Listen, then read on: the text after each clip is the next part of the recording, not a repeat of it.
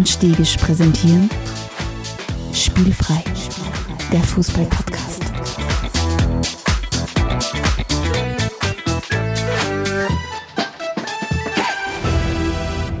Herzlich willkommen zu einer neuen Folge von Spielfrei, dem Fußball-Podcast direkt aus Graz. Und mir gegenüber im Kastel, weil nur weil wir eine Studie jetzt haben, müssen wir sie ja nicht jedes Mal nutzen, sitzt der Stefan. Hallo Stefan. Hallihallo, schönes neues Jahr.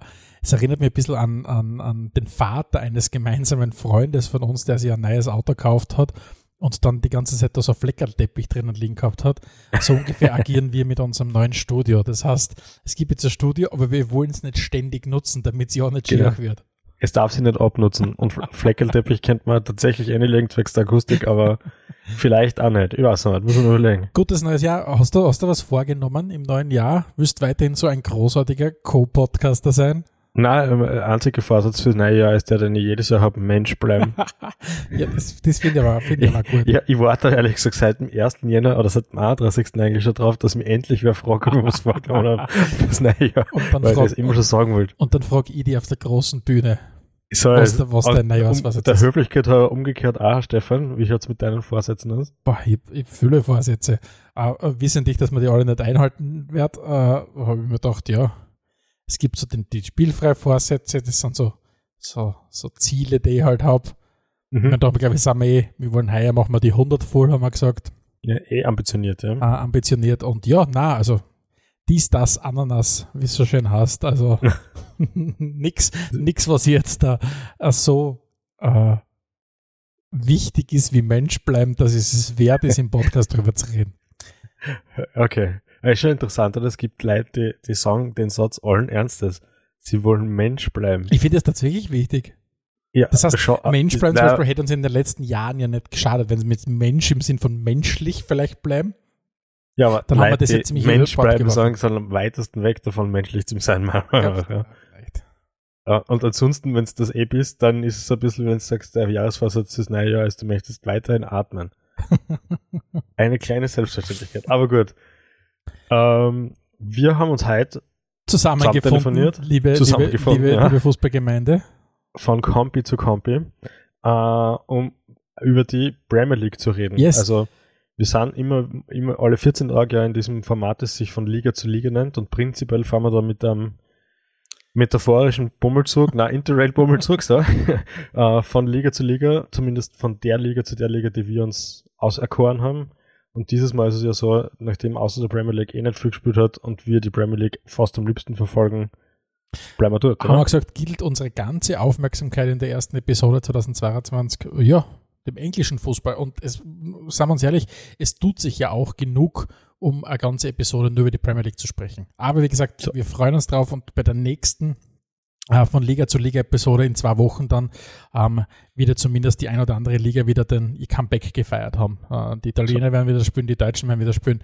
Wir Österreicher lassen uns ja ein bisschen länger Zeit, weil glaube ich äh, die halben Plätze noch eingefroren sein werden Ende Jänner. Aber gut, ähm, soll es so sein. Wie gesagt, wir, wir, wir, wir nutzen die Möglichkeit und konzentrieren uns einfach voll Genau. auf England. Aber ganz so, ganz so ist ja dann doch nicht, weil ganz am Anfang von diesem Format schauen wir ja immer so in die Fußballwelt. Und zumindest in Spanien spielen sie ja schon. Ja. Es spielen ja viele andere, aber das passiert halt außerhalb von unserer Wahrnehmung. Genau. Wie, wie so vieles. Äh, Aber eine Sache, die, die ich mit dir schon gern kurz durchbesprechen möchte, ist die Situation rund um Barca. Also ganz mal abgesehen davon, dass die jetzt am Wochenende wieder spielen müssen, obwohl, glaube ich, 16 äh, oder 16 Kaderspieler, Standspieler will ich nicht sagen, aber 16 Kaderspieler gefeiert haben, ist das schon kurios, dass die dermaßen verschuldet sind auf der einen Seite und auf der anderen Seite jetzt schon wieder am Transfermarkt zugeschlagen haben. Die haben den Ferran Torres von äh, City verpflichtet.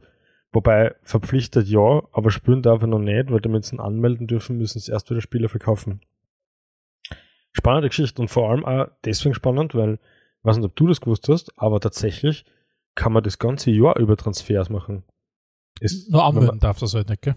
Genau. Ja. Äh, das habe ich nicht gewusst. Ich habe mir gedacht, Transferfenster sind schon so, dass man dort Verträge unterschreiben muss auch. Mhm. Aber, aber, also jetzt mit der Ausnahme von Vorverträgen vielleicht, ja. Aber dem ist tatsächlich nicht so. Also du kannst das ganze Jahr über verpflichten, wenn du willst. Und auch, auch spannend, nämlich, weil ich mir schon ein paar Mal gedacht habe, wenn du richtig viel Kohle hast, kannst du eigentlich jemanden wegkaufen und ihn selbst Mhm. nicht einsetzen. Mhm. Ja, deswegen, ähm, deswegen wird das, das ein oder andere Mal ja auch während der, der Unter, unterhalb äh, oder während der Saison ja auch der ein oder andere Transfer dann verkündet, äh, schon zum, zum Winter hin oder was auch immer. Nur mhm. natürlich ist es bis zum gewissen Grad ein Risiko, natürlich sowas vorab zu verkünden, weil wenn du sagst, okay, du weißt, du jetzt dann, oder die Fans wissen, der Spieler wird verkauft und so weiter und so fort, ähm, dann wie es dann keine Ahnung, wie ist der Support dem Spieler gegenüber oder keine Ahnung, oder wenn, wie geht der Verein her, setzt er dann den Spieler eh nicht mehr ein, weil er weiß, er wird sowieso verkauft. Deswegen glaube ich, hat sich das einfach so ein bisschen. So, na, na ich glaube, also wenn ich das richtig verstanden habe, dann ist das schon so, also wenn jetzt also ein konkreter Torres von City zu Barca geht, dann ab dem Zeitpunkt, wo sie gekauft haben, ist er prinzipiell für, bei Barca angemeldet, nur halt nicht spielberechtigt. Genau, genau, aber warum soll es das dann tun, nicht? Gut, das ist eine Frage, die sich ganz viele Leute rund, rund um Barcelona wahrscheinlich tagtäglich stellen, weil der Alvaro Morata steht ja auch schon vor der Tür. Der nächste große Transfer, äh, der kommen soll. Und umgekehrt, äh, österreichische Nachwuchshoffnung Demir äh, ist bei neun von zehn Einsätzen. Bei zehn Einsätzen wird die Ablöse an Rapid fällig werden, in der Höhe von 10 Millionen Euro, und das scheinen sie sich nicht leisten zu wollen ist dann schon bitter, wenn, wenn man eigentlich so Talent ist und das scheitert, scheitert dann an so einer Kleinigkeit. Ja, oder? absolut. Ich meine, die Frage ist, kommt jetzt der dem, ist er genau zum falschen Zeitpunkt gewechselt äh, zu, zu Barca, was du sagst, okay, vielleicht vor zwei, drei Jahren äh, wäre das kein Problem gewesen, andererseits vielleicht hätten sie ihn vor zwei, drei Jahren nicht verpflichten wollen.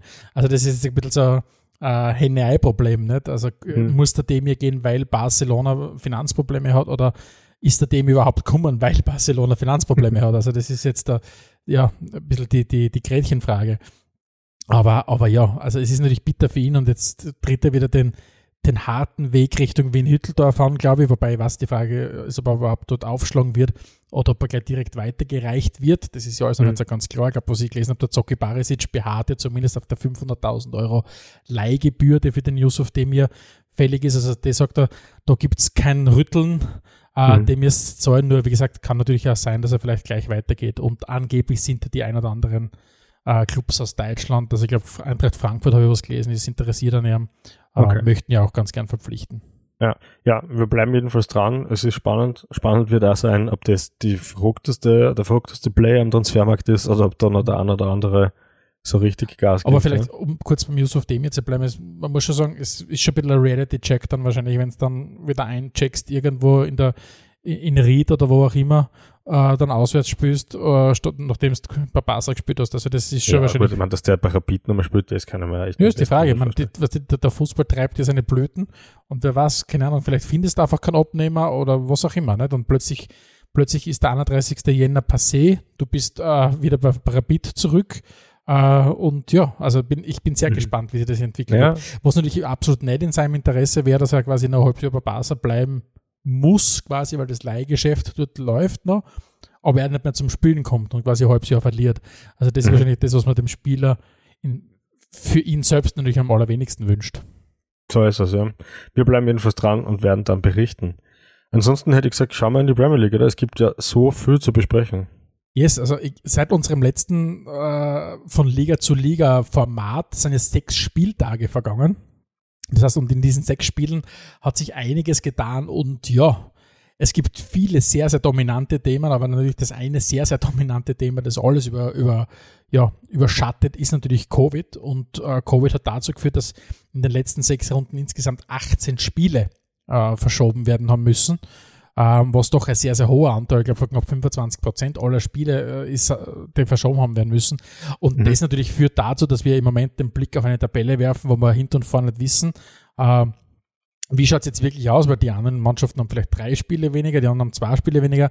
Was man weiß ist, City marschiert an der Tabellenspitze, ja. egal wie viele Spiele die, die, die Clubs dahinter äh, weniger haben, aber dies, die marschieren. Aber alles andere, muss man sagen, ist gerade ziemlich in Bewegung.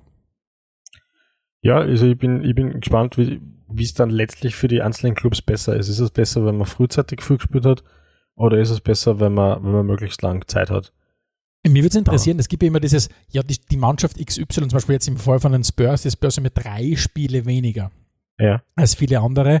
Das klingt, auf, das klingt immer so gut. Paar drei Spiele weniger, wenn die neue Punkte holen, ähm, dann wären es dort und dort. Dann wären es, glaube ich, mhm. knapp an, an Platz drei dran oder was auch immer. Ja, genau. Mich würde es jetzt wirklich interessieren, das, was du gerade gesagt hast, ob es auszahlt, ob es da irgendeine Untersuchung, ob vielleicht, liebe Hörerinnen und Hörer, wenn Sie das jemals gelesen habt, zum Beispiel, ist es ein Vorteil, wenn man vielleicht noch ein Spiel in der Hinterhand hat oder lähmt es eher? Weil mein Gefühl sagt, dass die wenigsten Mannschaften daraus wirklich Kapital schlagen dann. Wenn du sagst, okay, du hast jetzt mhm. noch drei Spiele in der Hinterhand, du weißt, okay, du brauchst Hausnummer sieben Punkte, um den noch zu erreichen und du schaffst dann alle drei Spiele zu gewinnen. Also mir habe das kaum in Erinnerung, muss ich sagen. Aber auf jeden Fall, was wir haben, ist ein Fleckerlteppich in der Tabelle. Ja, also um das, den Gedanken fertig zu spinnen, äh, wenn ihr da was habt, schickt uns das doch an redaktion.spielfrei.at.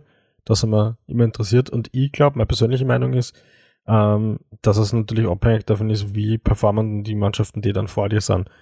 Weil wenn du drei Spiele äh, in der Hinterhand hast, aber eh eigentlich alle drei Spiele gewinnen musst, damit du ansatzweise dranbleiben kannst, ist es sicher schwieriger, als wenn du drei Spiele weniger hast und trotzdem nicht den Anschluss verloren hast. Ja. Mhm. Das ist wahrscheinlich ein psychologischer Vorteil. Aber vielleicht können wir da wirklich mal mit einem Experten oder einer Expertin drüber reden, ja, würde mir was auf jeden, auf jeden Fall, Fall, interessieren. Was auf jeden Fall sehr spannend ist, natürlich, wenn, jetzt haben wir gerade angesprochen, wie viele Spiele verschoben worden sind und überall liest man es natürlich Omikron die hier und über Omikron da und so weiter.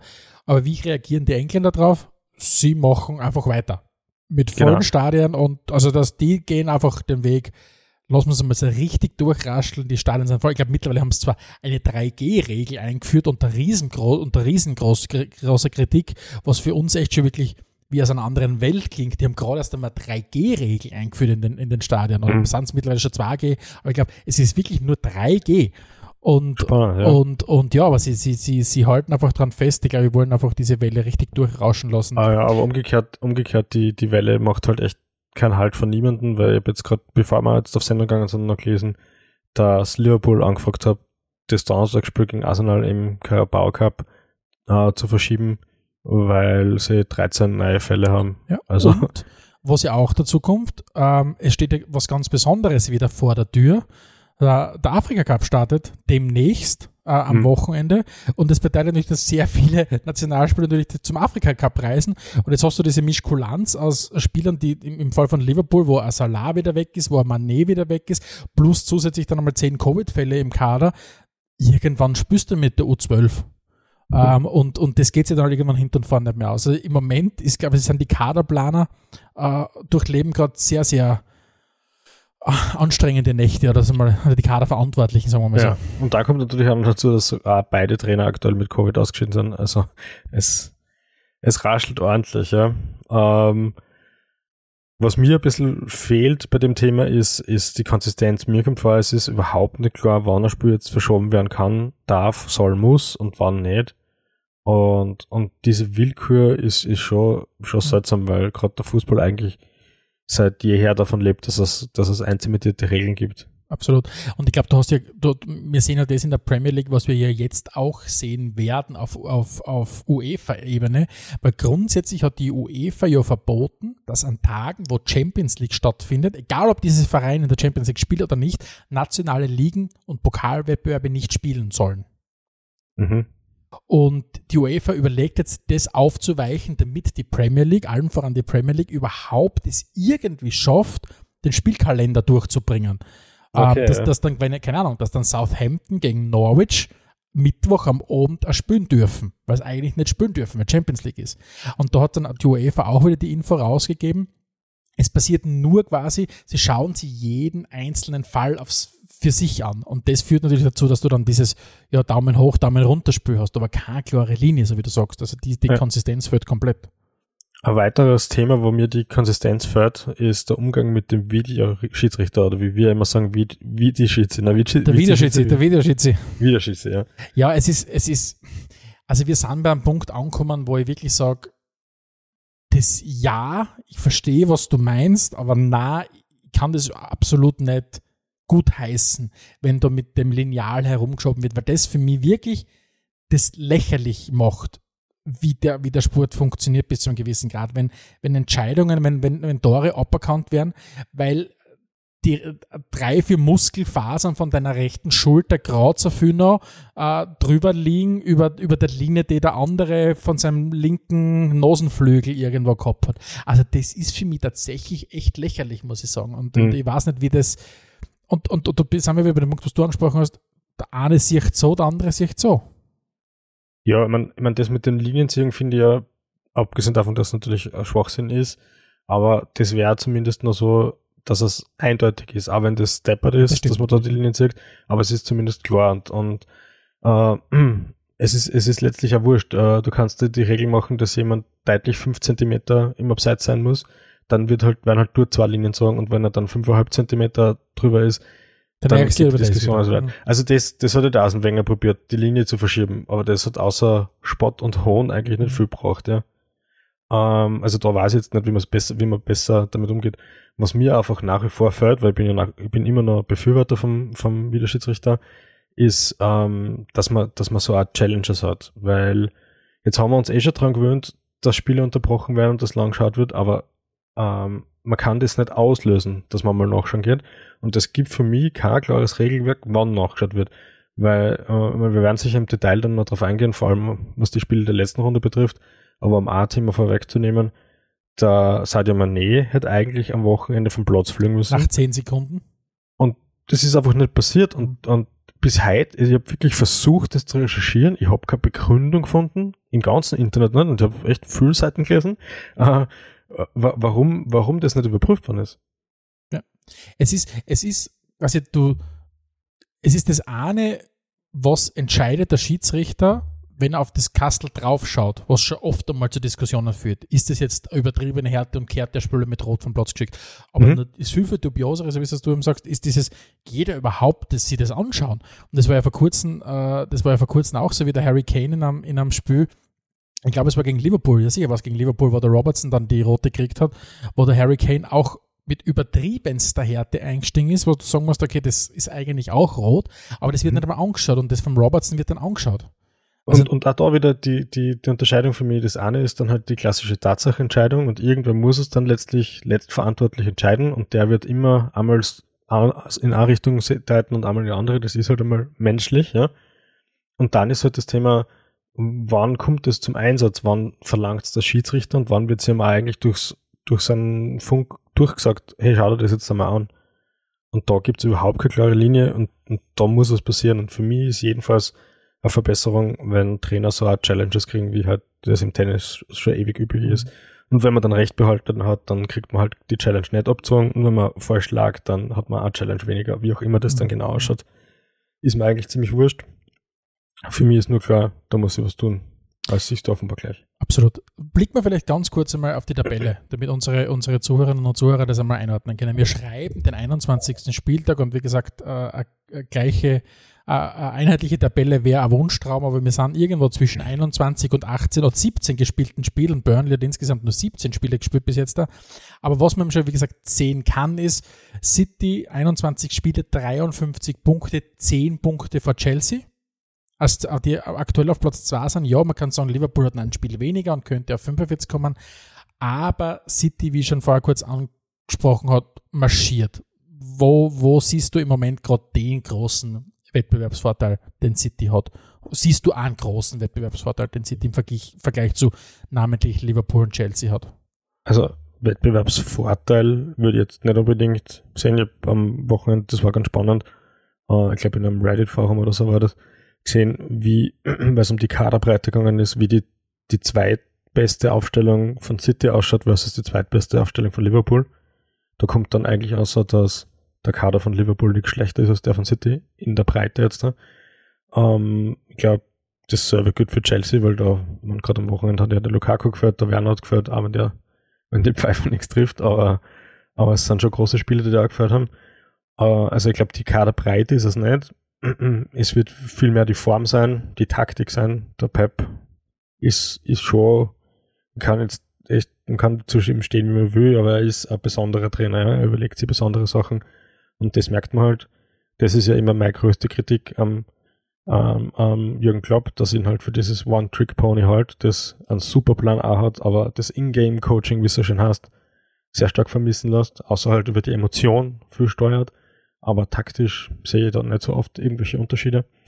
Und das ist beim Pep halt ganz anders, nicht? weil der scheißt da drauf, dass äh, ich glaube, da gab es ja auch Disziplinar, einen Disziplinarvorfall mit dem Jack Grealish und mit dem Phil Foden oder so, der dann mal auf die Bank sitzt hat und das ist jetzt auch nicht irgendwer, der da draußen sitzt.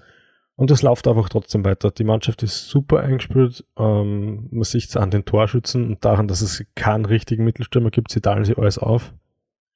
Ähm, ja, sensationelle Form. Das hilft natürlich vehement, ja. Und sie sind halt in den Phasen dann da, wo dann die anderen beiden auslassen, namentlich am 20. Spieltag, äh, wo, also am, am, am, vorletzten Spieltag, wo City ja unspektakulär 1, 1 zu 0 in Brentford gewinnt, während im Leicester ja die Punkte gegen Liverpool holt und Chelsea auch Punkte zu Hause gegen Brighton liegen lässt.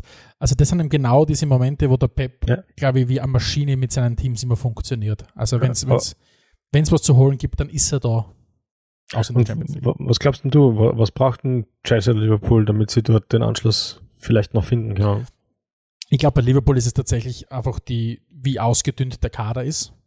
Die haben, die haben der im Herbst dann richtig marschiert, wo haben frisch gewirkt, ähm, haben einige Spieler richtig gut entwickelt. Der Schotter ist eine, absolute Granate, aber du hast einfach diese Mischkulanz aus, aus, aus Covid-Erkrankungen und, und, und, und Verletzungen, die sie einfach nicht wegstecken können. Und bei Chelsea hast du das Gefühl, es passiert gerade wieder dieses äh, die self-fulfilling prophecy, wenn es den Tuchel holst, so dass ungefähr nach einem Jahr die Diskussionen immer stärker werden und, und, und es erste Gräben gibt. Und jetzt äh, namentlich natürlich die ganze Causa Lukaku, holen wir vielleicht mhm. ganz kurz aus.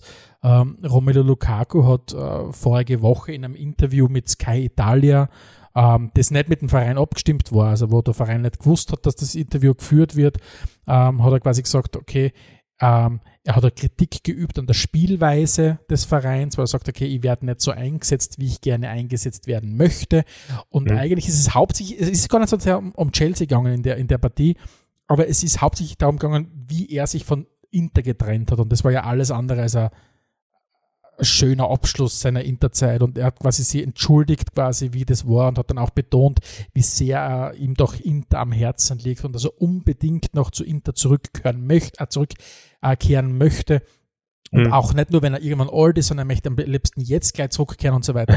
Und das hat natürlich einen riesengroßen Unmut äh, ja, ausgelöst. Und der Tuchel hat es zumindest auf, auf seine sehr nüchterne Tuchelart und Weise doch sehr äh, prägnant in der Pressekonferenz gesagt, das gefällt uns nicht, weil es mhm. uns nichts bringt. Aber langsam entstehen trotzdem gewisse Dynamiken, die hast du gefühlsmäßig immer beim Druck. Also zu der Geschichte vielleicht ganz kurz, weil ich mir das auch ein bisschen im Detail angeschaut habe.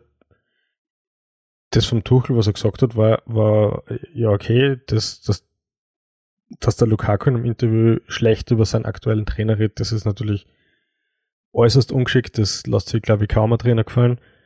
Aber alles in allem finde ich, dass die Situation überhaupt nicht gut gehandelt worden ist, weil ähm, wenn man sich das Interview halt im Detail durchliest und dann sieht, wie er das halt relativiert und sagt, ja, er findet, dass der Trainer das vielleicht nicht, das vielleicht nicht richtig ansetzt, aber vielleicht muss ich einfach nur an mir ein bisschen arbeiten. Dann merkt man, dass die Aussagen nicht ganz so, nicht ganz so dramatisch waren, wie sie halt oftmals dargestellt worden sind. Und indem du dann halt dann Spieler aus dem Kader auszustreichst, und das ist ja nicht einfach ausgestrichen worden, sondern der Tuchel hat dann mit äh, vier Veteranspielern von Chelsea geredet, ob der Lukaku für die Kabine tragbar ist. Und mhm. da ist dann entschieden worden, dass das nicht ist. Daraus gibst du halt dem Thema so richtig viel Raum, spaltest, wenn es Pech hast, sogar die Kabine, weil der Lukaku, wenn ich jetzt war dass das vier Chelsea-Spieler entschieden haben, dann war es jetzt der Lukaku auch. Mhm. Dann wird das jetzt alles nicht einfacher. Jetzt kann man sagen, okay, ein Spiel draußen, das war's wenn es so ist und da der Lukaku damit umgehen kann, dann ja. Es könnte halt sein, dass damit jetzt irgendwie die Kabine spaltest und dann sage ich, das war jetzt der Schuss ins Knie. Absolut. Und ich meine, vielleicht, um das nochmal klarzustellen, Lukaku hat sich ja mittlerweile ausgesprochen mit dem Tuchel, ist ja heute kommuniziert worden, er, er hat sich quasi entschuldigt. Aber wie du schon erwähnt hast, das, die Mannschaft ist hinterm Tuchel gestanden in der, in der Situation. Er hat sich da mit dem Mannschaftsrat abgestimmt, wo dann einige Spieler wie Jorginho, Antonio Rüdiger und so weiter ja angeblich drinnen sitzen. Und, und sie haben gesagt, okay, das passt, wenn du ihn suspendierst für dieses Spiel. Aber um auf die Frage zurückzukommen, was fehlt Chelsea, was fehlt mhm. Liverpool? Mhm. Ich glaube, du brauchst, um die Premier League zu gewinnen, eine makellose Saison, weil die Leistungsdichte in der Premier League ganz oben so unfassbar hoch ist und zu einer makellosen Saison gehört. Du brauchst einen richtig guten, ausgewogenen Kader. Dieser mhm. ausgewogene Kader muss in der Lage sein, Verletzungen zu verkraften, der muss in der Lage sein, einen League Cup zu spielen, einen Carabao Cup zu spielen, der muss in der Lage sein, äh, Abgänge zum Afrika Cup zu verkraften und so weiter und so fort. dann musst du versuchen, von, oder so gut wie möglich von Verletzungen verschont bleiben. Aber du musst vor allem diese hausgemachten Themen versuchen zu vermeiden. Weil da ist, es ist kein Raum in der Champions League, äh, in, der, in der Premier League ganz oben an der Spitze, mhm. dass du dann zwei, drei Wochen wieder irritiert bist aufgrund von internen Geschichten oder was auch immer. Das haut dir immer ein Hakel ins Kreis.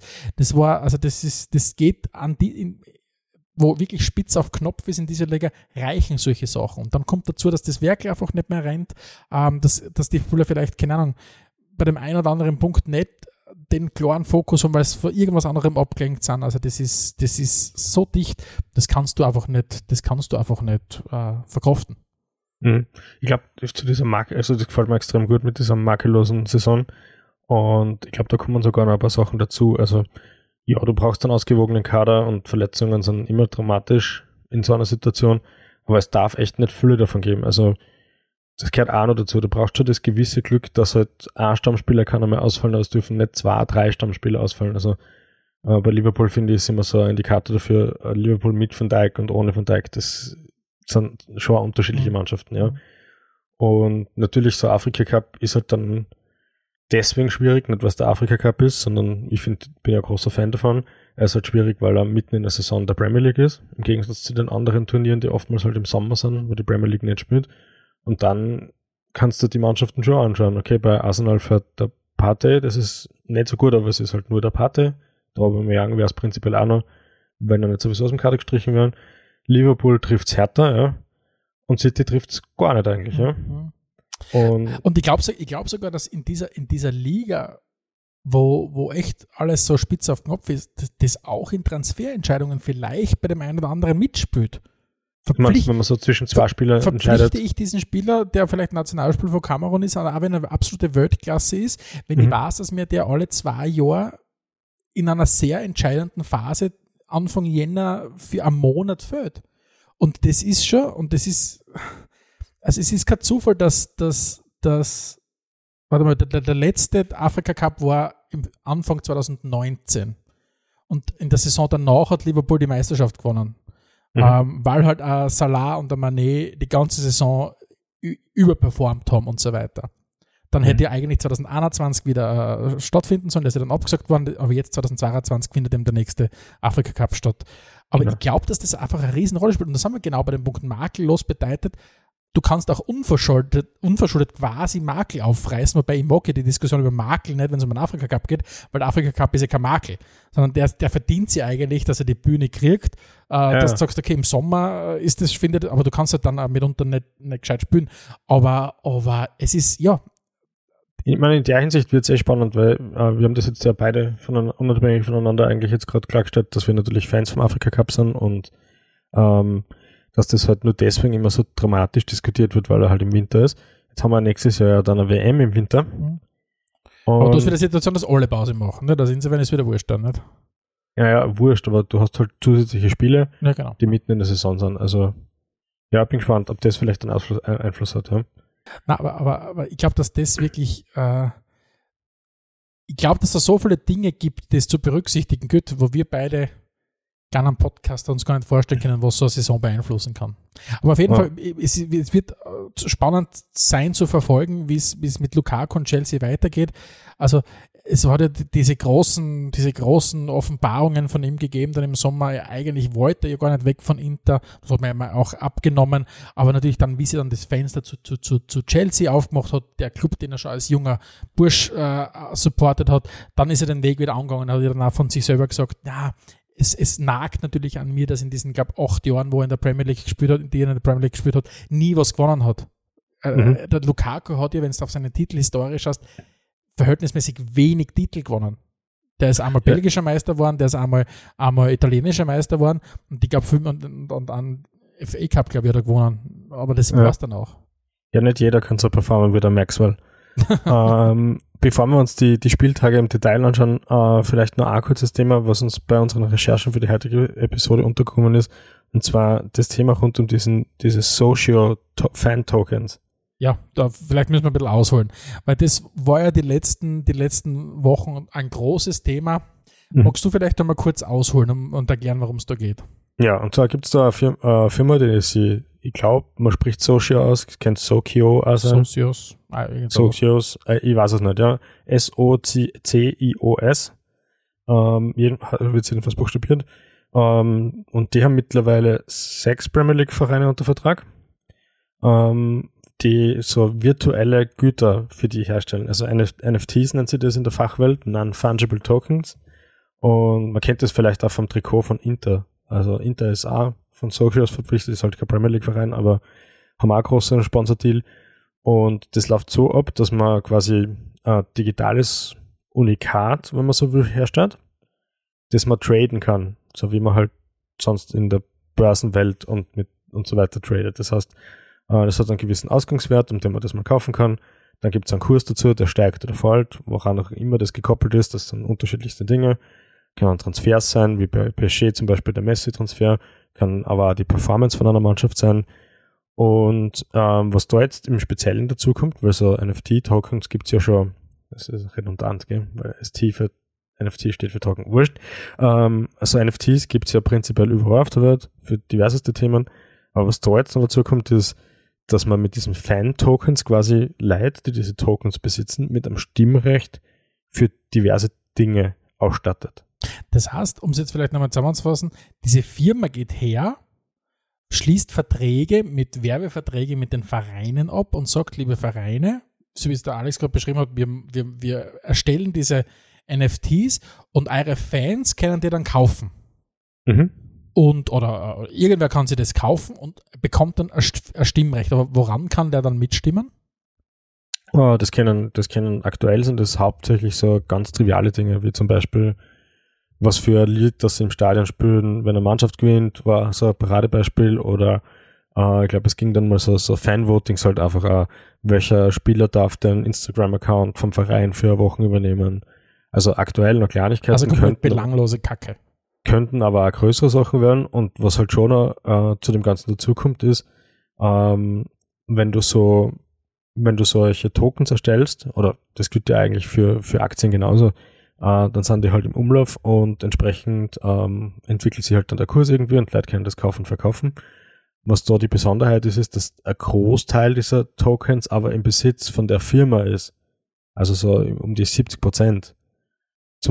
Das ist halt einfach irrsinnig viel und das führt halt dann dazu, dass du eigentlich als Firma selber den Kurs sehr, sehr gut, sag mal, positiv konnotiert steuern kannst. Ja. Jetzt müssen wir vielleicht ganz kurz erklären, warum sprechen wir das jetzt an? Warum ist es in den letzten Wochen ein Thema gewesen? Oder gerade jetzt letzte Woche wieder ein Thema gewesen? Genau, es geht eben, es geht eben tatsächlich um dieses Thema, dass das halt ähm, eine Finanzgeschichte ist. Es geht um Spekulation, es ist höchst spekulativ, das Ganze.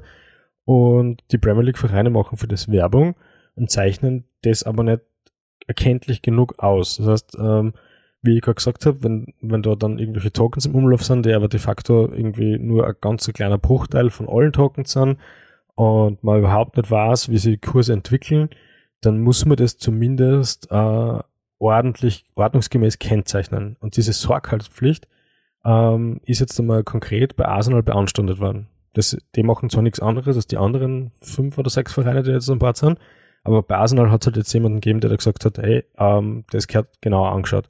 Und das ist jetzt genauer angeschaut worden und das kam einmal zu diesem wegweisenden Urteil, ja, ähm, was ihr da macht, ist überhaupt nicht richtig. Ähm, wir werden ein spezielles Regelwerk ausarbeiten. Bis auf weiteres müsst ihr mit dem Scheiß aufhören. Also der Vorwurf lautet ja, dass quasi Leute sie etwas kaufen, von dem sie auch nicht wissen, wie gefährlich das unter anderem sein kann, wenn es darum geht, ihr eigenes Geld zu verlieren. Mhm. Weil das ist ja das, was tatsächlich schon oft passiert ist, seit diese NFTs ausgegeben worden sind.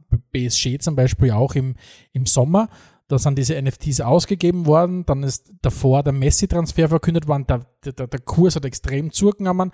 Das heißt, viele haben da richtig schönen Batzen Geld verdient und dann sind quasi die Fans rein in das Ganze. Ähm, und quasi vermarktet wird sie ja mit diesem Thema Fan-Engagement. Du, du kaufst dir eben oder du investierst quasi in deine Liebe zum Verein, weil du dadurch gewisse Sachen, so trivial und banal sie ja sein mögen, mitbestimmen Mhm. kannst. Und plötzlich raschelt dann der Kurs äh, in den Keller und du verlierst einen Haufen Kohle. Oder Haufen. Du verlierst auf jeden Fall Kohle. Aber Genau. wenn, wenn das sehr, sehr viele Leute machen, ist da sehr, sehr viel Kohle verloren gegangen. Das ist quasi das, was ja auch vorgeworfen wird. Es geht da um ein Finanzprodukt, das im Fußball Einzug gehalten hat, wo aber die Leute drinnen investiert die überhaupt keine Ahnung davon haben. Und Mhm. das ist natürlich etwas, wo man, ja, unabhängig von optischen Gründen, wenn auf Trikots vorn draufsteht Dollar und Inter, aber der große Vorwurf lautet halt, dass Firmen wie diese Socios halt wirklich das Fan-Engagement oder die Liebe der Leute zu ihrem Club oder den Enthusiasmus der Leute zu ihrem Club einfach ausnutzen, um damit richtig Kohle zu machen. Natürlich verdienen die Clubs auch was. Ist ja nicht so. Ja, ja, klar. Und, und was man vielleicht auch dazu sagen muss, ich glaube, es geht vor allem halt auch ganz stark darum, diese ganzen vielen, vielen Millionen, also wenn du die ganz großen Clubs hernimmst, die wirklich Millionen Fans auf der ganzen Welt haben, die vor allem auch richtig äh, zu monetarisieren, wie es so schön heißt.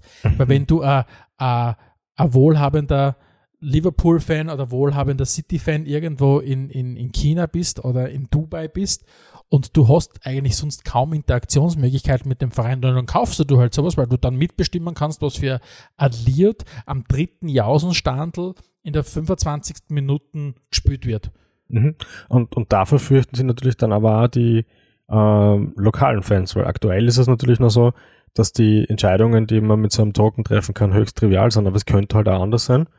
Und wenn du dann Dauerkartenbesitzerin bist und irgendjemand irgendwo auf der Welt ganz viele Anteile an dem Verein hat, ähm, an diesen Tokens hat, am Verein vielleicht nicht an diesen Tokens hat und dann vielleicht irgendwelche Dinge bestimmt, die dir nicht mehr so wurscht sind, wie könnte man jetzt vorstellen, bei West Ham zum Beispiel auf einmal nicht mehr das Bubbles-Lied am Anfang läuft, ja.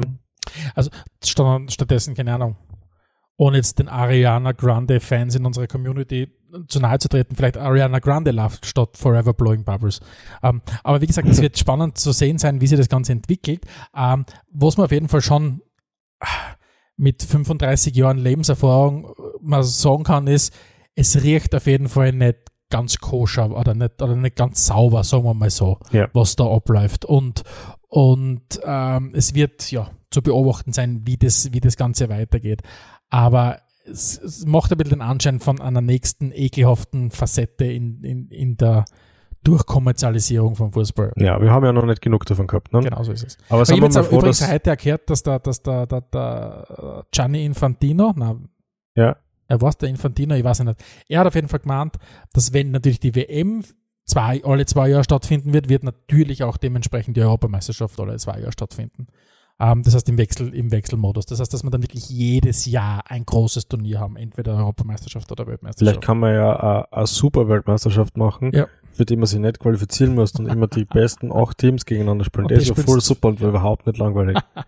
Ah, ja, was ich vorher noch sagen wollte, wenn der Fußball eins noch braucht, halt dann irgendwelche zusätzlichen dubiosen Geschäfte rundherum, ja. Ja, aber andererseits muss ich sagen, es ist ja auch nur eine Frage der Zeit gewesen, bis diese, bis diese Finanzprodukte, die halt ja in vielen anderen Bereichen schon höchst umstritten sind und spekulativ sind, natürlich auch in den Fußball Einzug halten. Weil du hast einerseits viele Leute, die das geil finden, den Fußball und die Vereine cool finden und dann hast du jetzt natürlich die Vereine, die Mhm. daran Interesse haben, an den vielen Leuten, die weltweit sie supporten, auch natürlich auch Geld zu verdienen. Ja, wie gemacht natürlich, oder? Diese Bühne. Aber nachdem wir ja zwei Typen sind, die das Spiel selbst geil finden, hätte ich gesagt, wir schauen jetzt mal in die Spieltage rein, oder? Yes. Und vielleicht Nummer 19 war Yes. Boxing Day. Ähm, der traditionelle Boxing Day war mal äh, insofern schon mal dort zerrüttet, weil ihm drei Spiele äh, abgesagt worden sind. Aber es hat, glaube ich, ein sehr, sehr großes Highlight an diesem 19. Spieltag gegeben. Und zwar war das die Partie City gegen Leicester. Ähm, jetzt muss ich natürlich sagen, du hast nicht als Arsenal-Fan hast das erhofft, dass ich sage Norwich gegen Arsenal, weil Arsenal 5 gewonnen hat. Aber Ja. für mich war es schon natürlich City gegen Leicester, weil äh, wenn die Partie 6 zu 3 ausgeht, ähm, City zur Pause für 0 führt, dann Leicester sich anschickt, die Aufholjagd des, des Jahres oder des Jahrzehnts zu machen und auf 4-3 rankommt, aber dann halt dann doch City äh, noch zwei Tore macht, dann ist das halt wirklich das Match der Runde Mhm. gewesen, oder? Es war das Match der Runde, da bin ich bei dir. Und das ist jetzt mal wieder der super Beweis dafür, warum ich mit meiner Theorie, dass Zusammenfassungen zu schauen nicht so gut ist, absolut richtig liegt. Weil, wie du richtig gesagt hast, City hat schon 4-0 geführt. Dann hat Leicester sie 4-3 herangepirscht und ich, wo ich das ganze Spiel ja gesehen habe, wusste, dass dann zwischen dem 4-3 und dem 5-3 tatsächlich eine Chance für Leicester gegeben hat auf das 4-4, aus dem Ausgleich. In der Zusammenfassung, die ich mir jetzt aber nochmal angeschaut habe, damit ich die Tore alle im Kopf habe, war das nicht drinnen. Da siehst mal wieder, ich bin, ich bin etwas auf der Spur, ja. Ich, ich habe schon, ich hab schon das Gefühl, dass ich da noch einen eigenen Podcast dazu machen muss, glaube ich. Ja. Finde ich gut. Du kannst ah. da ruhig eine, in das hineinarbeiten, solange du, jetzt bis dreimal geimpft bist, ist das so schlimm. bin ich, ja. Ähm, ja, na, ansonsten natürlich sensationelles Spiel. Also City hat in der ersten Halbzeit, das war Fußball, wie wird der, der Guardiola wird sagen, super, super, mm. äh, war wirklich wahnsinnig geil anzuschauen. Es waren zwar zwei Öfer dabei, aber gut, wenn wenn die nicht umgehockt hätten, dann hätten sie die Tore auch gekriegt. Also in dem Sinn haben sie, haben sie da nicht viel verlieren können, ja. Ähm, und Leicester hat sie dann in der zweiten Halbzeit richtig gefangen, war stark drauf, äh, hat City ausgekontert, was natürlich beim zweimal ausgekontert, was beim Spielstand von 4-0 bzw. 4-1 schon irgendwie spannend ist, ja. Sieht mal, wie City spielt, ja. Also denen ist offenbar der Spielstand völlig egal. Und das musst du mal, das ist schon wieder so eine Meisterleistung, finde ich. Das musst du mal in einer Mannschaft implementieren, dass du deinen Spielstil durchziehst, egal wie Spiel mhm. steht. Und das haben wir, das haben wir bei dem, bei dem Punkt, was man jetzt da rund um die Bestellung vom Ralf Rangnick ja auch gelesen hat, und da sind sie Rangnick und, und Guardiola äh, sehr ähnlich, aber auch alle anderen Top-Trainer wie ein Klopp. Es geht ihnen allen ja ganz stark darum, ihre Spielweise soll wirklich verinnerlicht werden. Das heißt, soll wirklich, das soll ja ins, zum Instinkt wirklich werden. Mhm. Und, und, und wie wir ja alle wissen, du kannst halt oft einmal äh, den Instinkten nicht entgegenwirken, weil einfach das Instinkte sind und die die halt antreiben, was zu machen. Und du merkst halt bei City, deren Spielweise ist schon so in Fleisch und Blut aufgegangen, bei den, bei den Spielern, die ziehen den Stiefel durch, egal mhm. wie es steht. Und dann passiert es jetzt, wie du sagst, dass du bei 4 zu 0 auskontert wirst. Oder bei 4-1 nochmal auskontert wirst. was du sagst, okay, wie kann das sein? Aber das ist halt, wenn du quasi so in deinem positiv gemeinten Tunnel jetzt drinnen bist und du einfach nur das Spiel machen willst, weil du von dem so überzeugt bist, dass es besser ist, als sie hinten einstellen zu müssen oder was auch immer, weil du weißt, im Zweifelsfall machen wir halt noch zwei, egal wie knapp das war. Ja, ich meine, gut, dem gegenüber steht natürlich, dass gerade City einige entscheidende Spiele in den vergangenen Jahren verloren haben, ja. Natürlich, natürlich. Aber also, da, da sind wir halt bei dem Punkt, wenn du, da wirst halt irgendwo, du wirst wahrscheinlich ein System nie so verinnerlichen können, wenn du nebenbei noch andere Sachen hast. Weil es geht ja nicht einfach nur darum, das sagt ja, das sagt ja der, der Rangnick zum Beispiel auch, wenn es um das Thema Gegenpressing geht und so weiter. Das geht ja nicht einfach nur darum, dass ein Spieler versteht kognitiv, wann soll ich pressen. Mhm. Sondern es soll in seinem Körper drinnen sein. Er muss quasi, das, wenn es ein drei in der Früh aufwächst, muss der verinnerlicht haben, wie die Pressing-Regeln passieren. Und wenn du das so weit drinnen hast, dann tust du einfach schwer, andere Sachen zu machen. Auf der anderen Seite, wenn du halt, du, also ich bin felsenfest davon überzeugt, dass du ein System zu 100% perfektionieren kannst, dass du zwei Systeme aber nicht zu 100% äh, perfektionieren kannst. Du kannst wahrscheinlich dann zwei geringfügig andere Systeme dann zu 80% vielleicht perfektionieren. Mhm, beziehungsweise vielleicht halt die Top-Top-Spieler kennen das gerade Genau, mal. genau. Aber nicht, aber nicht, du kannst es nicht auf, auf ja, durchziehen als eine ganze Mannschaft. Davon bin ich einfach überzeugt. Das ist ja. logisch, weil wenn du die nur auf ein Thema konzentrierst, aber natürlich bist du anfälliger, wenn das eben vielleicht anrennt gerade an die Wand. Mhm. Das haben wir vielleicht beim ja. One-Trick-Pony vom, vom, vom, vom Club auch, nicht? Ja, vielleicht, ja. So habe ich das noch gar nicht betrachtet. Muss ich mal, muss ich mal ein bisschen Gedanken dazu machen, ja. Ähm, kommen wir zu der nächsten Partie, die du schon angesprochen hast. Norwich ist daheim gegen Arsenal untergegangen. Gegen Arsenal unterzugehen ist ein Satz, der in den letzten Jahren nicht allzu oft vorgekommen ist. Was aber tatsächlich wieder oft vorkommt, ist, dass Norwich irgendwo untergeht. Also insofern, ja. also insofern. Äh, aber es ist wirklich bitter, weil die waren so auf einem leichten Aufwärtstrend, bevor es gegen Arsenal gespielt haben. Du meinst, sie haben einmal gewonnen nach 14 Partien, haben sie einmal das gewonnen. Ist, das ist ein leichter Aufwärtstrend. Stimmt, wirklich. Es ist ein Aufwärtstrend, wenn du nach 14 Niederlagen einmal gewinnst. Aber ja, stimmt, ja. Und, und, dann kommt Arsenal und in der Vergangenheit war es so, dass das genau der Jausengegner ist, den du brauchst, um diese Form zu festigen, ja? ja. Aber es ist das neue Arsenal gekommen und das ist drüber gefahren. Auf das neue Arsenal gehen wir aber später. Ist das neue Arsenal also wie die neue Volkspartei? Hoffentlich nicht, ja. zumindest, zumindest die Formen sind noch die gleichen. Ja, okay. Also, ähm, als ja, andere aber, wird man. Aber vielleicht auch mit dem Fan-Token, den sie jetzt haben. Hast du eigentlich schon, hast du schon Arsenal-Fan-Token gekauft? Ah, hast du schon mal geschaut, wie schwierig das oder wie unglaublich kompliziert das ist, ein NFT zu, zu Nein, kaufen? natürlich nicht. Und nachdem mich sowas echt sowas so dermaßen nicht interessiert, ähm, ist schwierig, ja. Also wer, wer nicht machen. Aber jetzt, jetzt, jetzt kann man natürlich ein 5 zu 0 von Arsenal gegen Norwich nicht so stehen lassen. Du musst natürlich sagen, wer oder was sticht in so einer Partie hervor? Bei Arsenal, Nein, ich würde wirklich gern später dann auf Arsenal eingehen. Äh, ich habe mir das, hab mir da, wir, wir, gehen ja die Spieltage durch. Können wir doch vielleicht bei der anderen Partie, vielleicht hast du irgendwas in Erinnerung gehabt, was da. Das Einzige, was mir wirklich in Erinnerung bleibt, ist, ist wie wurscht das ist, ob der Aubameyang spielt. Ja. Ah, das spricht halt nicht für ihn, ja.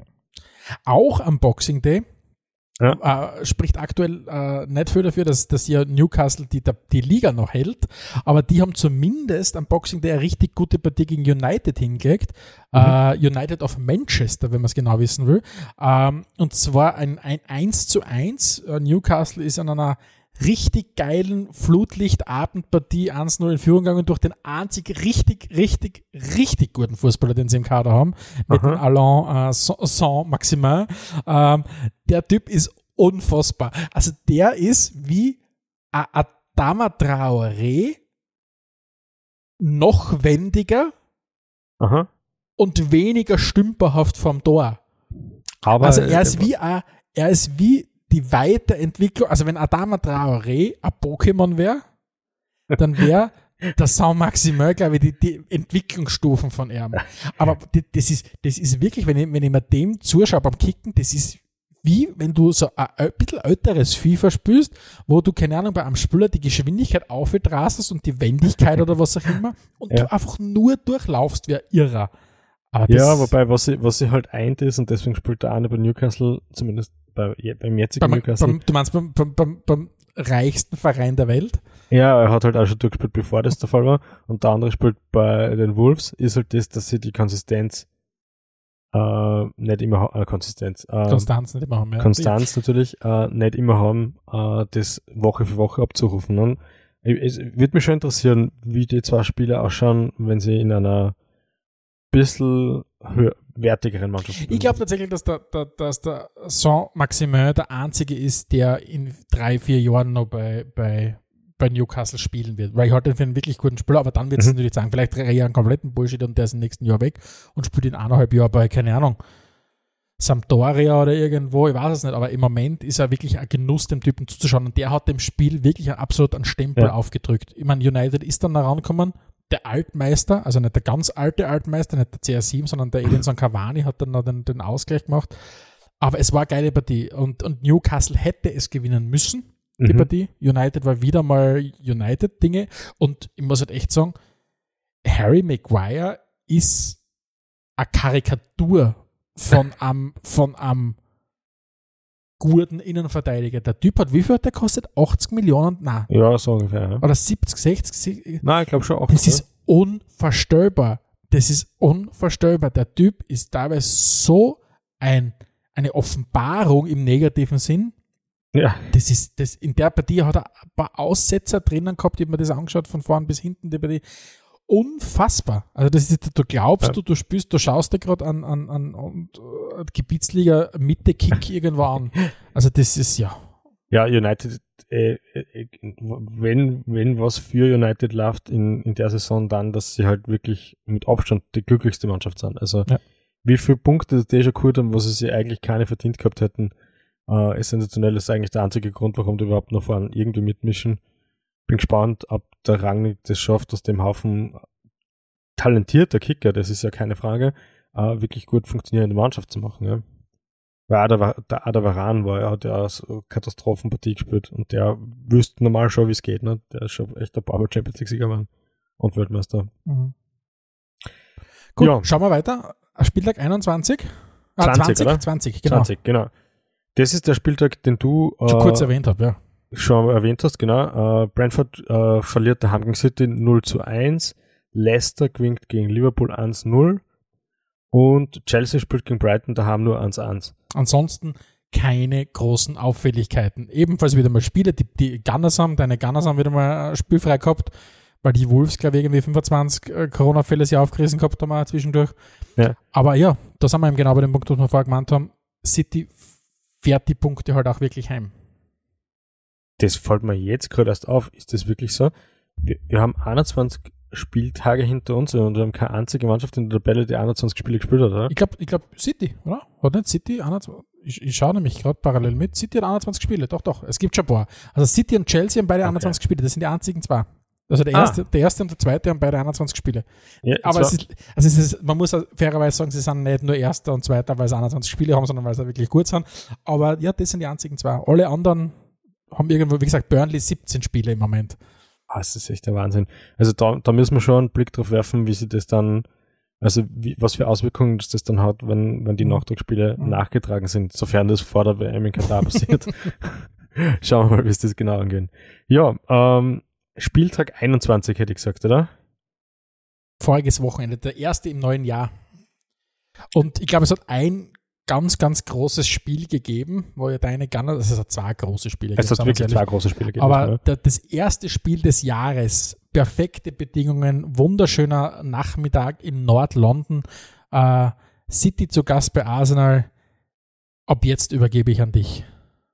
Ja, das sind die Spiele, die kosten mir Lebensjahre, glaube ich. ähm, also vom, vom Spielverlauf her, Arsenal hat, hat daheim 1 zu 2 verloren gegen City. Äh, sind eins völlig verdient 1-0 in Führung gegangen durch ein Traumtor von Bukayo Saka, äh, Saka äh, über ganz viele Stationen mit einem perfekten Abschluss. Haben dann ähm, an der Granit Xhaka hat dann zu Anfang der zweiten Halbzeit einen Elfmeter verschuldet. Natürlich, weil er Granit Xhaka ist. Genau war, das war dann das 1-1 und gleich drauf hat äh, der Gabriel eine rote Karten gekriegt und ganz zum Schluss hat der Rodri dann noch das, das 2-1 für City geschossen. Und was, was, was mir da aufgefallen ist, bei, dem, bei, dem, bei dem, Entschuldigung, dass ich unterbreche, aber was mir da aufgefallen ist, wie der Rodri das Tor gemacht hat, mir kommt immer vor, bei City denkt man nicht so dran, wenn die, wenn die Tor schießen, dass sie so richtig ausgelassen feiern. Das mhm. sind immer so dieses, hey, klatsch mal ab, weil wir haben gerade das 7-0 gemacht, weil wir schon wieder 7 Tore yeah. gemacht haben. Und da sind sie mal so richtig aus sich rausgegangen. Da hat ja dieser Rodri in einem, in einem extremen Moment sogar sein Leibchen heruntergerissen und hat dann mit, mit blanker Brust vor den Arsenal-Fans gefeiert. Aber gedacht, so kennt man City eigentlich gar nicht. Ja, aber das hat, das hat gute Gründe. Also, ähm, ich würde sagen, keine Mannschaft hat heuer City so gefordert wie Arsenal. Ja, ähm, kann man stehen, so stehen lassen. Man heuer also, ist nicht schwer, es war das erste Spiel in, der, in, in, in dieser. Saison dann, Achso, ja. Okay. Ähm, uh. Heuer, ja. Haha. ähm, also Arsenal hätte von dem, wie sie gespielt haben, die Partie absolut gewinnen können. Äh, man hat halt einfach auch gesehen, dass da noch ein, zwei Jahre fehlen. Also die, die Spieler sind jedenfalls, jedenfalls gut genug, um, um vorn mitzuhalten, aber sie sind vielleicht noch nicht reif genug, um vorn mitzuhalten. Ist es, ist äh, es nur, ist es nur nur Zeit? Oder, oder, weil, du, du, wenn du sagst, das Material ist gut genug, sie brauchen einfach nur ein, zwei Jahre, der Sacker, wenn in ein, zwei Jahren, ich meine, dass der Granaten jetzt schon ist und in zwei Jahren die absolute Granaten ist, ist auch, äh, aber ist das deine, deine Diagnose? Das ist definitiv meine Diagnose, weil ähm, die rote Karten vom Gabriel war dermaßen unnötig. Äh, die, die erste Gelbe hat er gekriegt, weil er das weiß man nicht genau, weil er entweder rund um einen Elferpunkt irgendwie herumgedoktert hat mit seinem Fuß und nochmal dort eintreten hat, oder weil er dann doch zum Schiedsrichter was gesagt hat. Und die zweite gelbe Karten hat er gekriegt, weil er taktisches Foul gemacht hat. Und das ist halt seine, ist seine erste Premier League Saison, seine, seine zweite Premier League Saison. Und, und er ist generell Anfang 20, das heißt, da, das, das kommt mit der Zeit. Und das zweite, was glaube ich ist, ist, der Martinelli hätte mindestens zwei Tore schießen müssen. Jedenfalls hätte er in das leere Tor einschießen müssen. Ja, das kann man machen, ja. Und, und das sind so Dinge, mh, wenn du jetzt so wie er 19 bist und immer noch, obwohl du ein Jahrhunderttalent bist, was es definitiv ist, immer noch ein Stammspieler bist, dann, dann machst du so einen halt nicht. Uh, was natürlich nichts hilft, ist beim Schaka, weil der kann noch 17 Saisonen spielen und wird immer deppert. Ich wollte, ich wollte nämlich gerade fragen, wenn du sagst, die Zeit ist jetzt noch wichtig, dass wir den ein bisschen vergehen lassen. Ist in zwei Jahren das Mittelfeld mit El Neni und Schaka nebeneinander, brauchen den einfach noch zwei Jahre, die beiden, bis dann ja, richtig gut sind? Ich, ich glaube, er es braucht zwei Jahre, damit die dort nicht mehr spielen. Ne? also ähm, haben wir doch noch zumindest eine, eine, einen neuralgischen Punkt gefunden, wo vielleicht mal Arsenal verbessern kann. Also verbessern kann man sich auf alle Fälle, aber, aber, aber trotzdem, das, was ich sage, ist halt, äh, wenn die Defensive ein bisschen erfahrener ist, dann kriegen sie die rote Karten nicht. Und wenn die Offensive ein bisschen erfahrener ist, schießen sie mehr Tore. Und dann ist es ein bisschen wurscht, was der Schaka in der Mitte macht. Und solange der Schaka Stammspieler ist, äh, muss das Spiel so aufziehen, dass es wurscht ist, was er macht. Weil er wird immer diese komischen Aussätze haben, die keiner nachvollzieht. Und ich, ich kann die Diskussion, ob das ein Öfer ist oder nicht, auch gar nicht hören, weil du gehst einfach im Strafraum so nicht zu wie Punkt. Und ja, hätte es auf der anderen Seite in dem Fall vielleicht auch einen Öffel geben können. Ja, hätte geben können. Aber da sind wir halt wieder dabei, dass war halt sehr inkonsistent ist und dass man sich auf solche Sachen einfach nicht verlassen darf, schon gar nicht verlassen darf, wenn man vorne mitspielen will. Mhm. Also das ist das, wo ich sage, ähm, Arsenal hat vom, wie sie gespielt haben, schon verdient auch gewinnen können oder zumindest der X verdient gehabt. Aber es ist auch okay, dass sie verloren haben, ja. Und ähm, zu dem Thema wird es ein besseres Mittelfeld geben als wie El Neni und Xhaka. Äh, also bessere Partnerschaft war es jetzt nicht, ganz im Sinne für Hickesberger müssen ja die richtigen spielen und nicht die besten. Uh, aber was schon, was schon beeindruckend ist, ist, ähm, wie viel Baustellen Arsenal vor zwei Jahren gehabt haben und wie wenig das sie jetzt noch haben. Also ähm, der Jamie Carragher, glaube ich, war das, der gesagt hat, dass der, der Ramsdale der Transfer, der, der Transfer der Premier League-Saison ist. Schon eine Grüße an dieser Stelle an unseren Freund den Stefan, der gemeint hat, der Goalie, der zweimal abgestiegen ist, kann nicht gut sein. ich glaube, das sehen sehr viele sehr anders. Uh, aber auch alle anderen Spieler, die gekommen sind, sind gekommen, sind in die Mannschaft integriert worden und haben sofort performt, weil wie Tommy Yasu zum Beispiel einen Raheem Sterling abmontiert hat, das ist eine der schwersten Aufgaben, die es gibt, ja. Uh, und, und dem ist das in seiner ersten Premier League-Saison sensationell gelungen. Also von dem her glaube ich schon, dass sehr viel richtig läuft. Und Fußball ist halt zyklisch und uh. es ist noch nicht die Zeit da, dass sie ganz vorne mitspielen können. Es könnte sie aber kommen, ja. Mhm. Das glaube ich ganz stark. Und mhm man sieht ja, man, wir kommen dann später auf das Börsen zu sprechen, da glaube ich ist gerade die Situation ein bisschen anders, da ist der sehr, sehr gute Zyklus, äh, sehr, sehr gute Phase des Zyklus gerade vorbei. Nein, nicht gerade, es ist schon vorbei, es ist seit drei Jahren äh, und jetzt langsam aber sicher hat man die Talsohle vielleicht durchschritten, sagen wir mal so.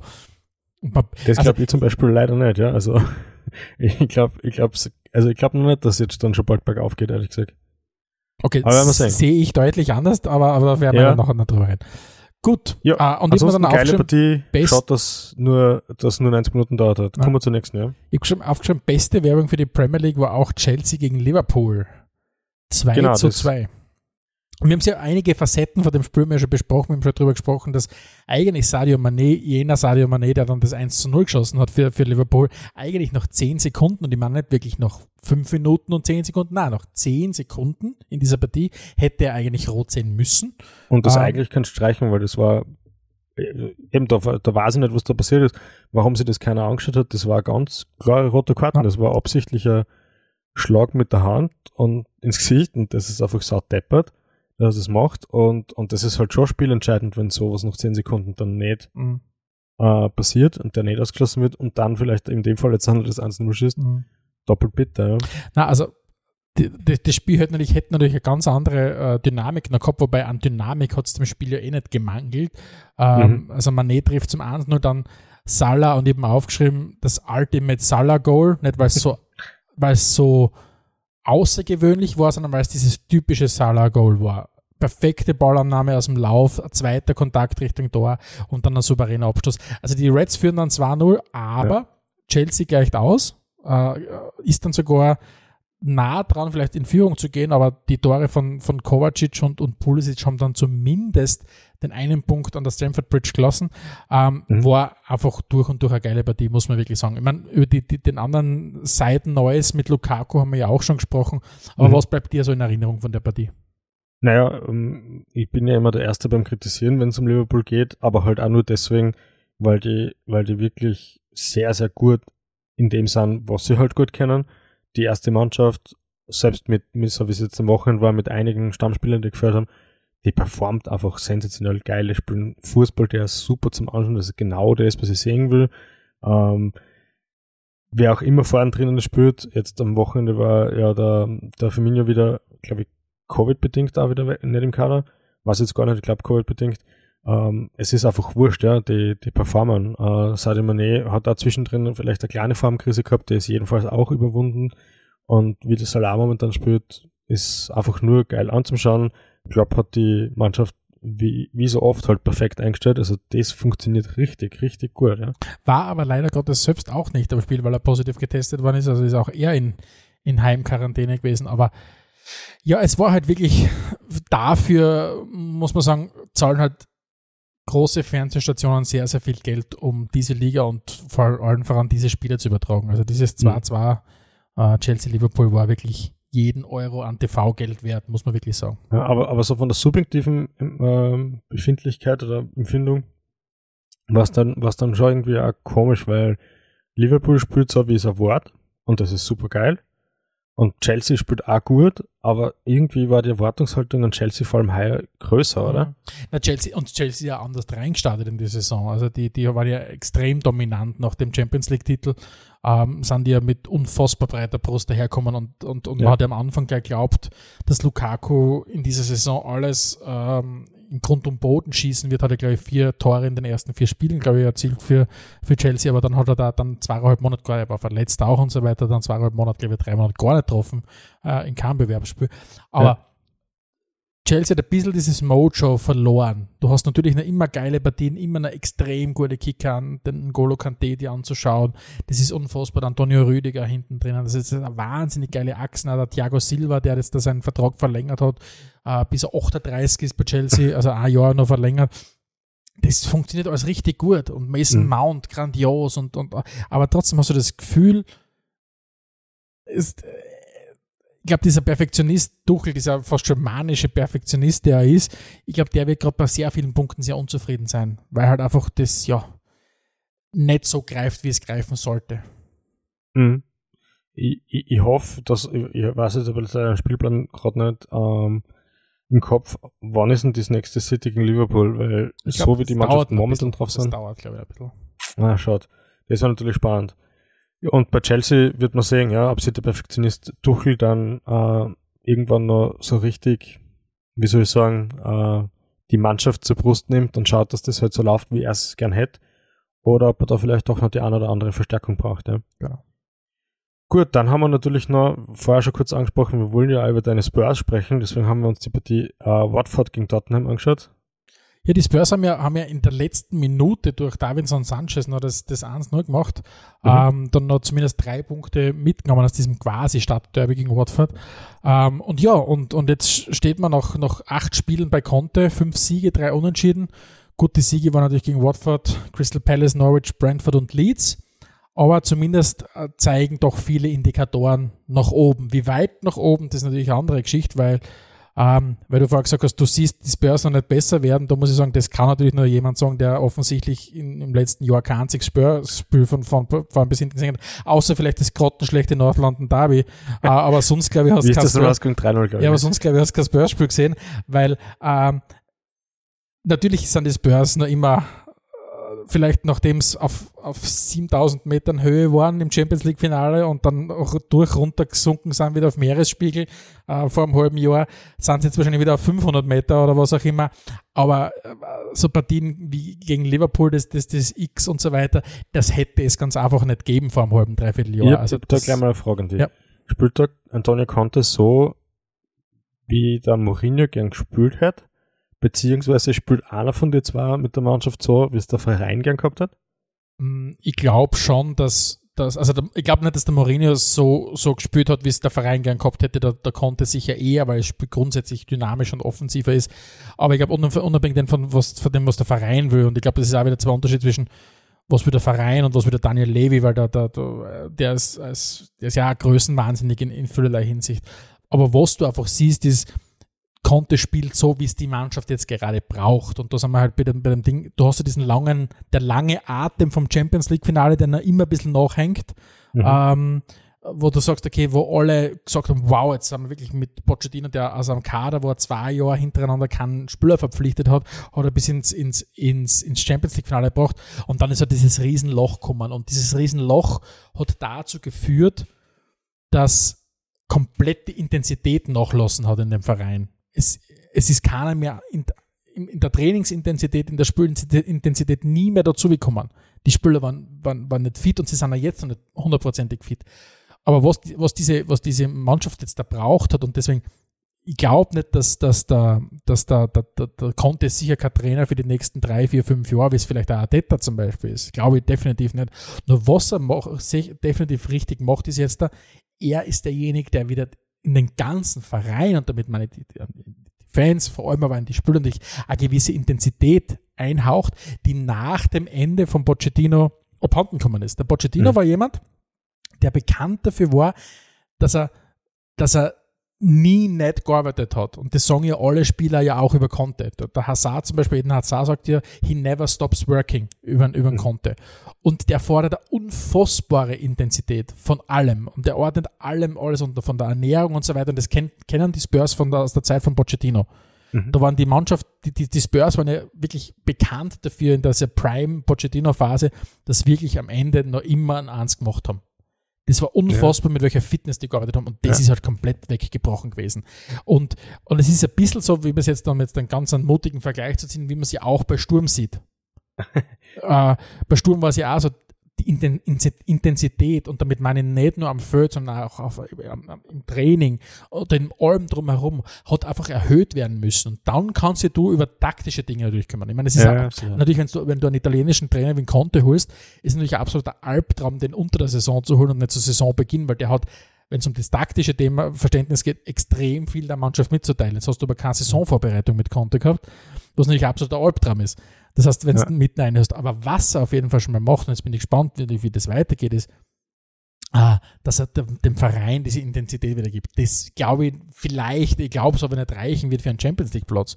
Also der vierte Platz ist sicher zur Disposition in der Premier League heuer. Mhm. Ähm, ich glaube aber nicht, dass man, dass man alles auf dem, an dem festmacht. Glaube ich auch nicht, glaube ich auch nicht, glaube ich auch Für das ist die Competition einfach wirklich absolut, zu stark. Absolut, Du hast West Ham, du hast Arsenal, die alle eine riesengroße Rolle spielen werden um diesen vierten Platz. Aber wie gesagt, United genauso. Ja, ja aber bei die, die am ersten wieder mal ihren United-Weg einschlagen, aber vielleicht kannst du der Rang nicht ja noch umkriegen, aber mhm. bei United haben wir eher das zentrale Problem, dass der Cristiano Ronaldo halt, wenn der am Feld steht, das System dominiert und das mhm. System bestimmt. Dann lautet das System, wir spielen auf Cristiano Ronaldo. Und das hindert die einfach als Mannschaft daran zu entwickeln. Und deswegen kann ich mir einfach in keiner Situation vorstellen, dass es funktioniert mit einem Rangnick, der versucht, Spielern, wie wir vorher schon gesagt haben, Instinkt, quasi äh, Instinktfußballer zu machen, wieder zu sagen, okay, du willst das im Schlaf kennen. Und dann aber einen Cristiano im Team zu haben, der einfach von der Mannschaft verlangt, ich bin das, das Zentrum des Universums. Mhm. Ja, eine interessante Analyse zu United. Uh, vielleicht sollten wir uns auch mal überlegen, dass wir uns in einer kommenden Ausgabe mit dem Verein ein bisschen detaillierter beschäftigen. Sicher auch gerade eine spannende Phase. Zu den Spurs vielleicht noch ganz kurz und warum ich ja gesagt habe, dass ich glaube, ähm, dass das Tal der Trainer noch nicht durchschritten ist. Ähm, also was mir als Au Außenstehender halt aufgefallen ist und ja, ich habe beschäftigt mit dem natürlich nicht so intensiv wie du, aber ich habe dann doch einiges gesehen und vor allem halt auch äh, viel drüber gelesen. Jetzt war die Trainersuche sehr, sehr holprig, ne? Ja, peinlichst. Äh, holprig, peinlichst, kann holprig, man sagen, ja. holprig, holprig sind andere Sachen, aber, aber. Weil den, den Konto hättest du eigentlich im Sommer haben können, ne? wenn du wollen hättest. Ja, angeblich, ich weiß nicht, das hat, hat offensichtlich. Angeblich war es recht weit, ja, weiß man ja nicht, ja. Ist wurscht, aber das, das war schon mal schwierig. Ähm, dann finde ich von diesen Ausnahmespielern, wie es der Harry Kane sicher ist, wie es der Son sicher ist, hast eigentlich, Ausnahmespieler hast D2 wo man nicht weiß, zumindest beim Kane nicht weiß, ob er noch eine Saison dranhängt oder nicht. Nachwuchsspieler, die so richtig jetzt schon präsent sind, sich ich zumindest nicht. Also ich weiß nicht, ob du das vielleicht eher siehst, aber, aber jedenfalls nicht auf dem Level, wie es halt, äh, weiß ich nicht, äh, Asaka jetzt zum Beispiel wäre, ja. Oder Martinelli oder bei anderen Vereinen. Und dann habe ich nur das Gefühl, die Transfers, die letzten, die so passiert sind, das waren jetzt nicht Bombentransfers.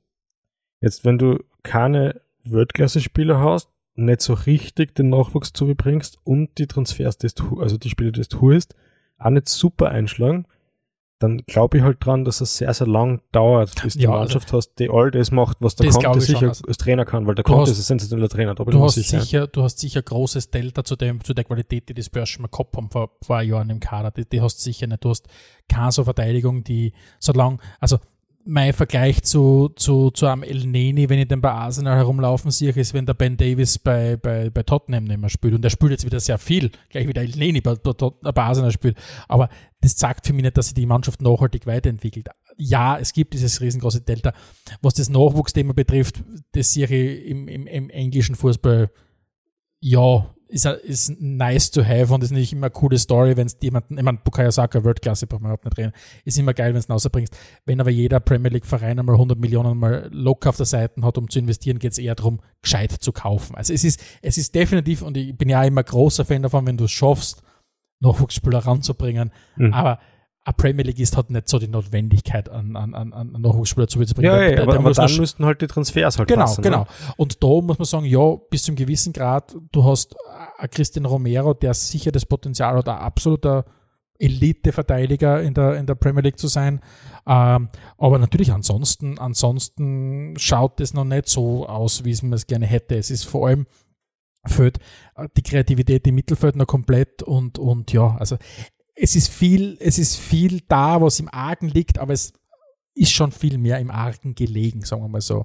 Okay. Weil du kannst, du kannst mit dem Kader nicht um eine Meisterschaft angreifen, nicht um eine Vizemeisterschaft angreifen und wahrscheinlich auch nicht den dritten und vierten Platz, das ist schon schwer und so weiter. Aber du kannst aus diesem Kader viel mehr rausholen. Spielerisch, fußballerisch. Und, und das geht jetzt, und natürlich jetzt ist ja die Frage, dann, wenn dann der Conte mit dem Paratici dann auf dem Markt um sich greift, dann wird man es messen können, natürlich, was die, wie die ihr Geld wirklich investieren.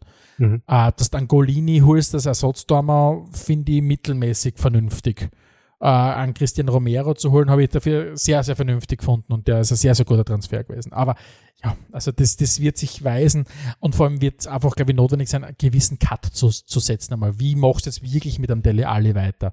Äh, Mhm. Oder wann trennen sich die Wege? Wie geht es mit einem Dombele weiter? Wie geht es mit einem Harry Kane weiter und so weiter? Der Sonny hat erst verlängert wieder, mit dem kannst du jetzt noch zwei, drei gute Jahre planen. Definitiv. Oder, oder, oder drei, vier vielleicht noch gute Jahre planen. Den Golini kannst du auch brauchen, wenn du mit dem äh, Loris nicht verlängern kannst. Genau, ne? wobei, da muss ich auch sagen, du findest wahrscheinlich bessere Torhüter als den Golini. Ich halte ihn für ein bisschen wie ein Fliegenfänger. Also den habe ich jetzt auch nicht sonderlich beeindruckend Mhm. gefunden bei Atalanta damals. Also der wird ziemlich gehypt, finde ich. Aber auch, auch in der Defensive, also da, da, da ja, also es, es fehlt sich an vielen Ecken und Enden, aber wir wissen ja, wie, wie sehr im Fußball Stimmung oder äh, Atmosphäre, was für eine Rolle spielt und wie du, wie es einzelne handelnde Personen schaffen können, eine Atmosphäre zu verändern. Das war bei Sturm auch der Fall und so weiter.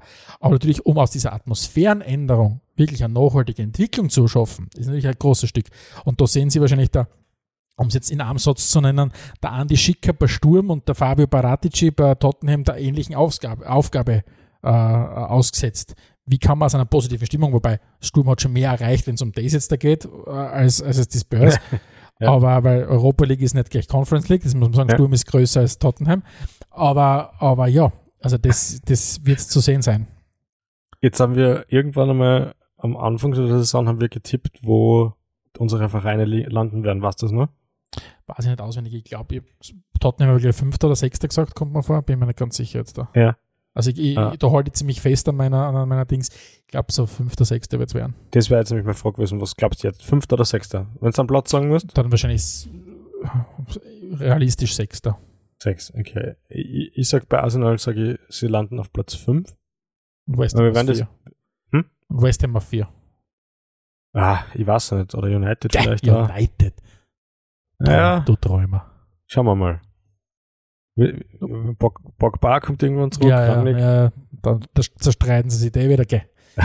Also ich glaube, United wird wieder mal den siebten Platz oder achten Platz einfahren. Ja, oder eben auch, die, oder eben auch ein Fünfter hinter Ja, genau, kann ja, ja. genauso sein. Also es gibt schon, gibt schon genug Competition. Aber was, auf, jeden- was auf jeden Fall aussehen wird, ist, wir werden unsere Prognosen dann einmal zusammensuchen und werden schauen, wie gut unsere Orakelfähigkeiten sind, oder?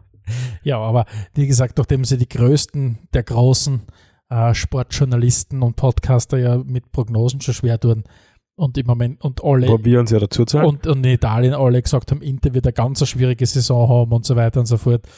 Ja, also ist auch okay, wenn wir uns mal vielleicht daneben liegen. Aber wer weiß, vielleicht haben wir ja alles richtig tippt. Ich kann mich aber auch nicht erinnern, was ich gestern gesagt habe, geschweige denn kann ich mich erinnern, was ich am Beginn der Saison gesagt habe. Zum Glück nehmen wir alles auf, als dass wir uns nicht selber merken müssen. Gut, ähm, dann sage ich wie immer vielen, vielen Dank fürs Zuhören. Äh, nächste Woche geht's wieder mit dem Schwerpunktthema weiter. In 14 Tagen kommen wir wieder von Liga zu Liga. Da gibt es dann sicher einige Nachtragsspiele, einige Spieltage, die wir beleuchten werden. Bis dorthin, vielen Dank fürs Zuhören und schaltet es auch nächste Woche wieder ein, wenn es heißt Spielfrei, der Fußballpodcast direkt aus Graz. Adelmann und Stegisch präsentierten Spielfrei, der Fußball-Podcast.